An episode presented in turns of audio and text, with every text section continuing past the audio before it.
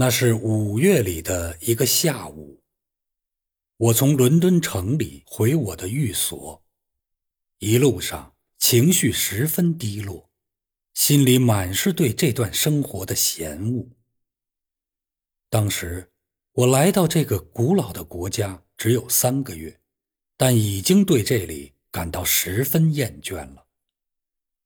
如果一年前，有人说我会对英国有这种感觉的话，我一定会对他大加嘲弄。然而现在，这却全都成为事实了。这里的天气叫人心烦，周围英国人的言谈更叫人听着恼火。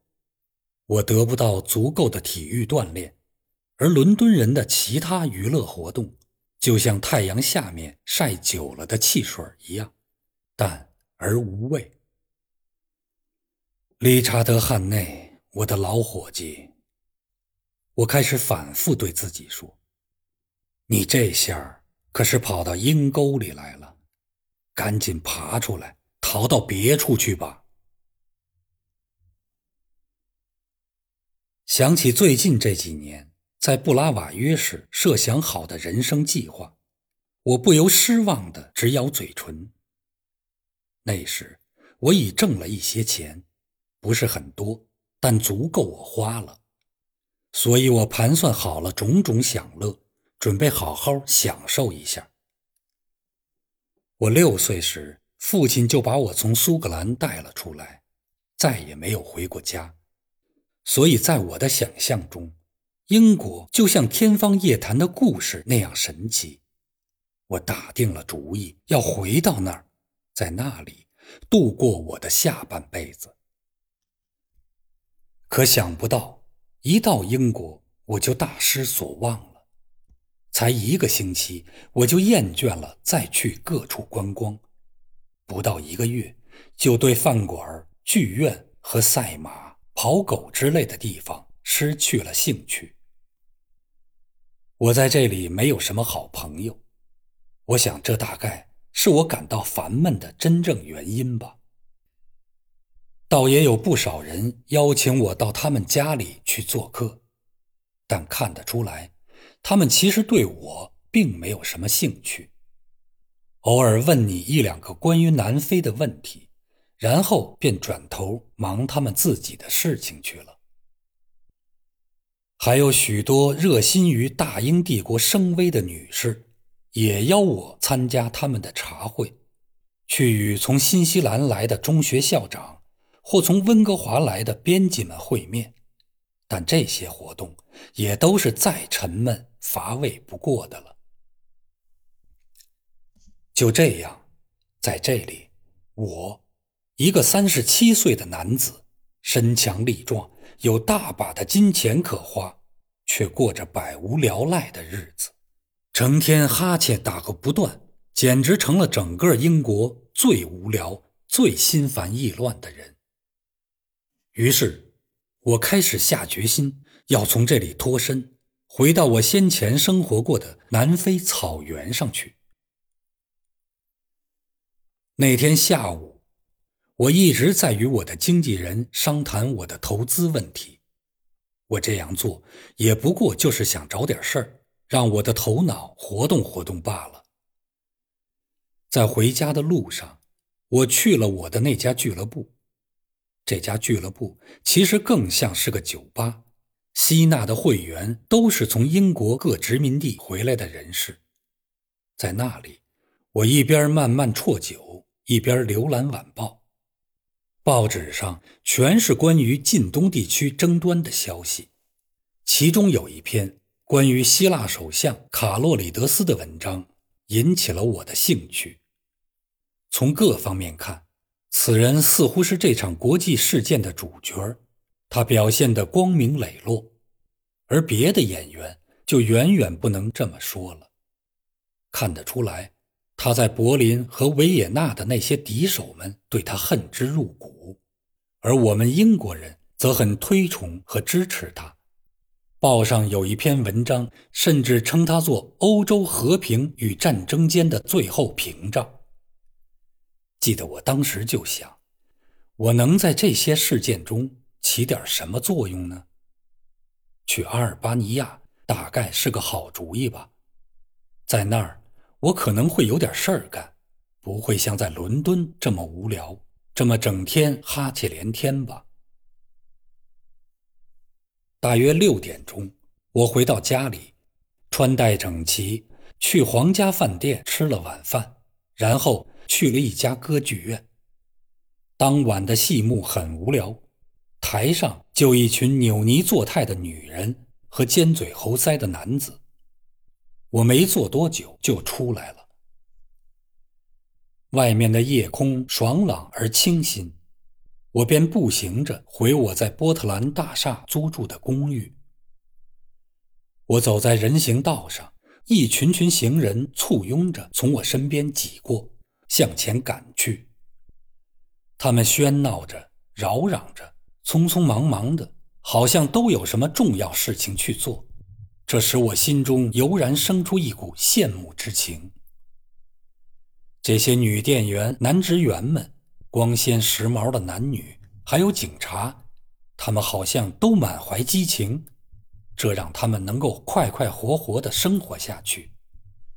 路边有一个乞丐，正无聊的张大了嘴打哈欠。我停下来，给了他一枚五先令的硬币，也算是同病相怜吧。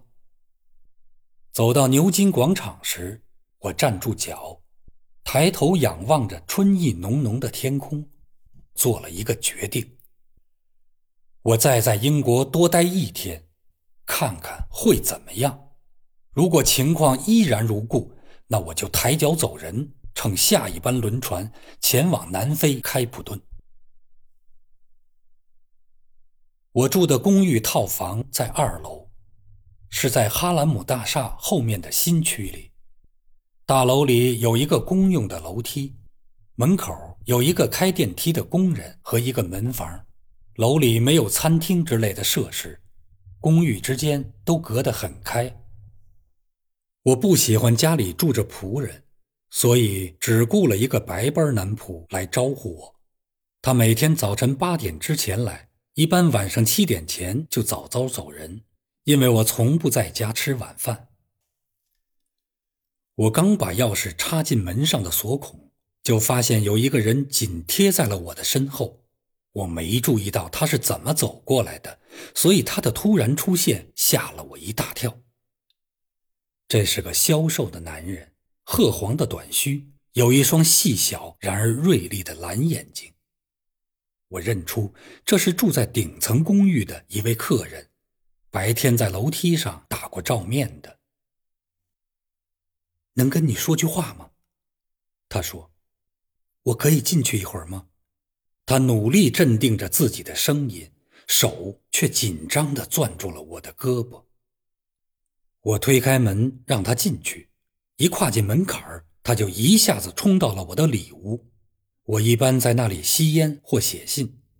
他巡看了一遍，然后又蹦了回来。门锁好了吗？他紧张地问，一边伸手把防盗门链拴上。实在对不起，他低声地说：“我这实在是太冒昧了。可是，你看来是个可以理解我的人，所以自从我撞上麻烦后，这一个星期以来。”我一直都想找你，请问，你能帮我一个忙吗？先说你的事儿吧。我说，我只能先答应你这一点。心里觉得这人神经兮兮的，有点不大正常。身边的桌子上有个盛着酒类的盘子，他伸手给自己兑了一杯烈性的威士忌加苏打水。两三口喝了下去，把杯子放到桌子上时，咣啷一声，杯子被撞碎了。对不起，对不起，他说：“我今晚实在太紧张，太狼狈了。你知道，就现在我已经是个死了的人了。那会是一种什么样的感觉呢？”我嘴里调侃着，心里认定。我面前的是个疯子了，一丝苦笑掠过他拉长的脸。我没疯，还没有。你知道，先生，我一直在注意你。我觉得你是个好人，是个可靠的人，而且必要时不怕果断出手帮人。所以，我要向你说出我的秘密。我现在非常非常需要帮忙。我想知道，我能指望你吗？说你的事儿，我说，然后我会告诉你。他似乎努力着让自己鼓起劲儿来，然后便絮絮叨叨的讲出了一番让人难以置信的话来。开头时我听不大懂他在说些什么，不得不止住他，问他问题。后来就慢慢听懂了他说的大概意思。他是美国肯塔基州人，大学毕业后混得还不错。后来便开始去周游世界，他干过写作，为一家芝加哥的报纸做过战地记者，在欧洲东南地区待过一两年。他说他通晓多种语言，所以对那一地区的社会情况相当了解。他如数家珍地提到许多人的名字，都是我曾在报纸上读到过的。他告诉我，他一直在追踪政治新闻。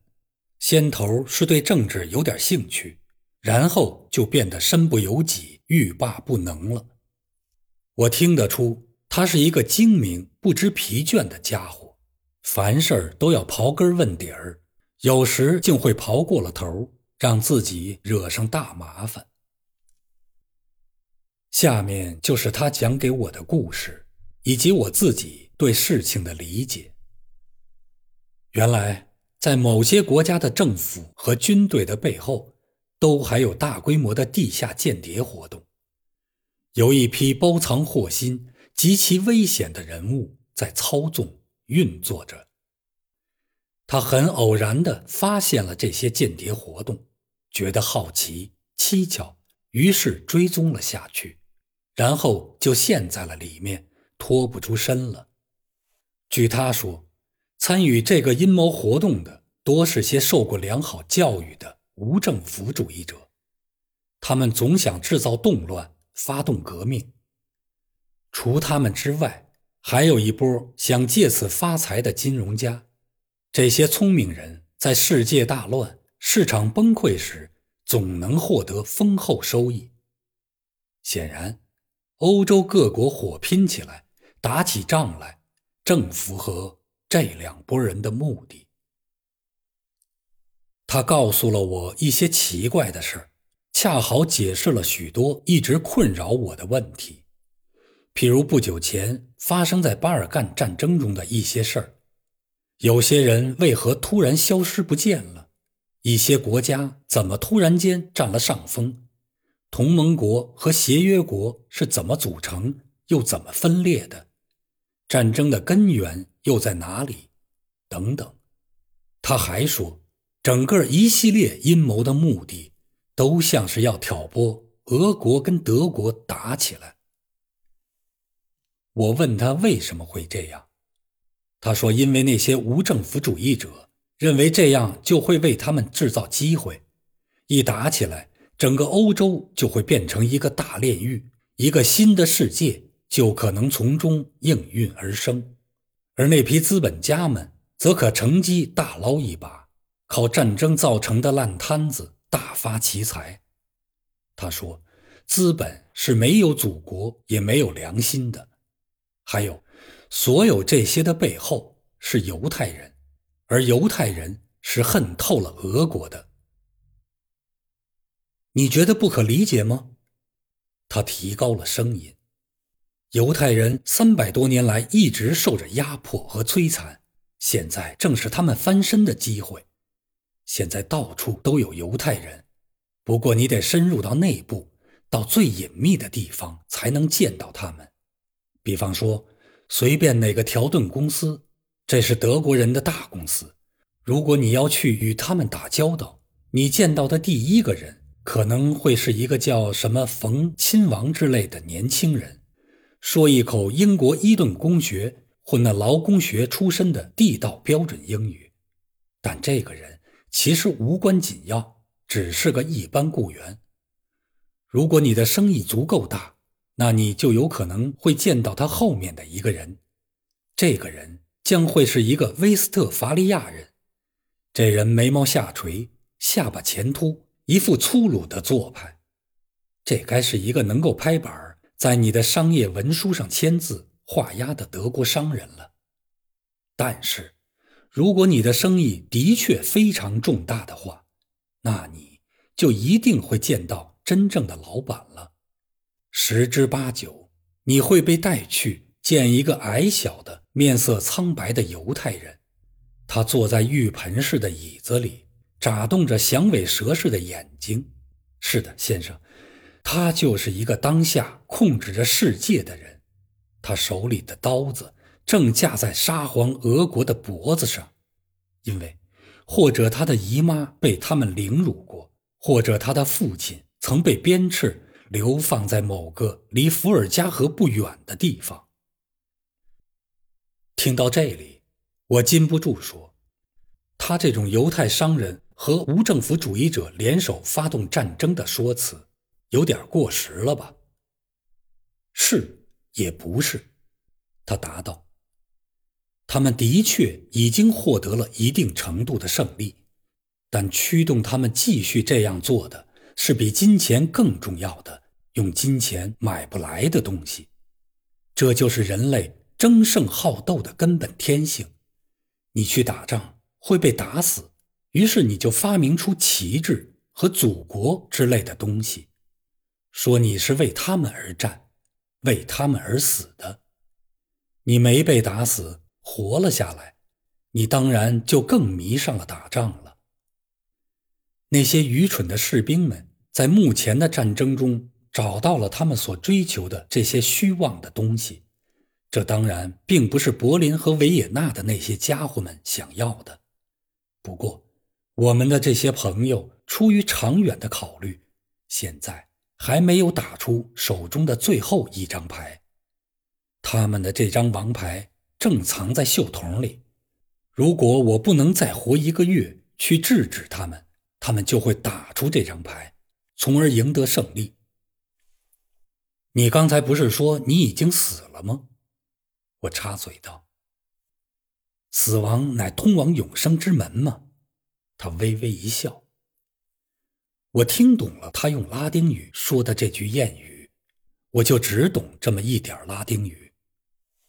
他继续说：“我待会儿再解释这个，在这之前，我得先让你明白许多其他的情况。你是常看报纸的，我想你听过康斯坦丁·卡洛里德斯这个名字吧？”我一下坐起了身子，这正是我今天下午刚读到的名字。是他一直阻挡住了他们阴谋的实现，在这场国际间的斗争中，他不但高瞻远瞩，而且也是最为胸襟坦荡的人。所以在过去的一年里，这批阴谋家们一直在跟踪监视他。我发现了这件事情，当然这并不难，连傻瓜现在也猜得到。可我还发现了他们想要暗杀他的具体计划。这对他们是要命的事，所以我现在非死不可。